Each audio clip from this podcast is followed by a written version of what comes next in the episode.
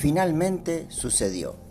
Quedó demostrado que el sistema electoral de la Universidad Nacional de La Rioja es un verdadero obstáculo para una democracia, aunque sea formal. Colas interminables, votantes que tenían que hacerlos en varias mesas, urnas que se las volteaba al viento, listas que faltaban, casi siempre de la oposición, en los cuartos oscuros, fiscales que no se les dejaba cumplir con su misión, una junta electoral que pasaba las 22 horas cuando aún faltaban muchas actas para incorporar, dijo que el viernes, o sea, tres días después, dará a conocer el resultado final. Presencia de la policía de la provincia y momentos de tensión en la madrugada dicen que muy, muy calientes. Tal como lo habíamos previsto, habrá balotaje para elegir rector o rectora y vice. Y ayer se estaba determinando si también habría segunda vuelta en otros niveles, porque el sistema electoral universitario, en el intento de ser democrático casi al extremo, tiene eleccioncitas dentro de la gran elección. ¿Se imagina este pandemonium cada tres años?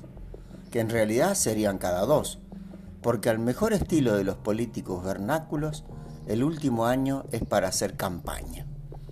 Es muy atractivo estar al frente o en la conducción de una institución estatal que manejó unos 2.500 millones de pesos por año, por lo menos, según la denuncia del vicerrector Gaspanelo, que habla de 5.500 millones en dos años.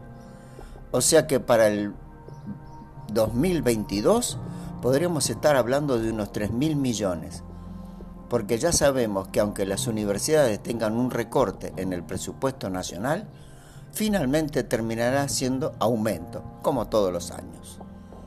Aunque obviamente no lo explicita, el gobierno provincial siguió y sigue atentamente la elección universitaria. Hay que recordar que el ministro Ariel Martínez y varios funcionarios del Ministerio de Educación y de otros ministerios provienen de la UNLAR y llegaron a esos cargos con el aval del rector Calderón por lo cual mantendrían su vínculo laboral.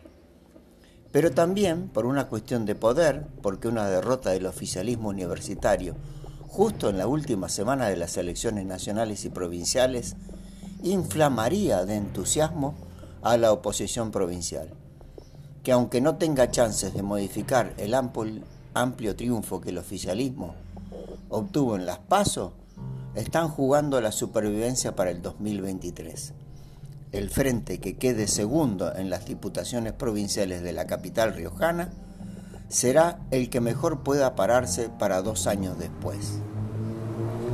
El gobierno insiste en tener como antagonista a Felipe Álvarez. Solo basta ver lo que dicen y o escriben sus amanuenses, porque antes que nada es peronista. Y si logra desbancar al frente encabezado por el radicalismo, nuevamente las opciones del poder provincial estarán entre dos facciones peronistas, como ya ocurrió en otras elecciones, que fueron cuando mayor porcentaje obtuvo el justicialismo en conjunto, reduciendo a su mínima expresión a la UCR.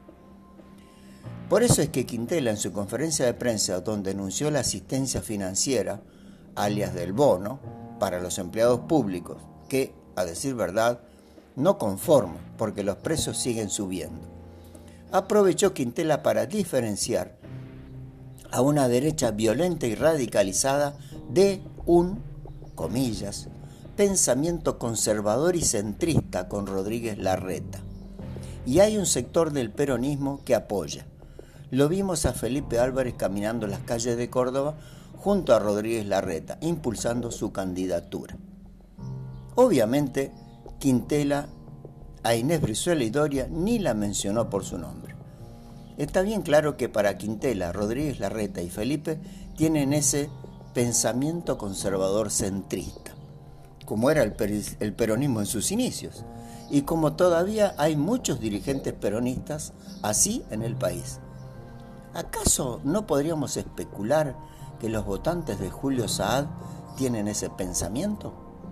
O sea que podrían votar a Felipe que no tiene nada que ver con la derecha violenta y radicalizada, por más que histeriqueen los amanuenses de este lado. Obviamente que Rodríguez Larreta no iba a venir a La Rioja porque no podían pedir que voten por los diputados nacionales de Cambiemos, como hizo en Córdoba. Pero sí podía apuntalar una vez más a Felipe, que aunque no quede segundo, puede entrar como diputado de la legislatura, donde está decidido a no pasar desapercibido. Pero la construcción de un antagonista para una elección, tal como rezan los dudosos manuales universitarios, no asegura superar el antagonismo, pues este implica la oposición sustancial o habitual, especialmente en doctrinas y opiniones. En cambio, el antagonista es simplemente quien actúa de manera contraria y opuesta a otra.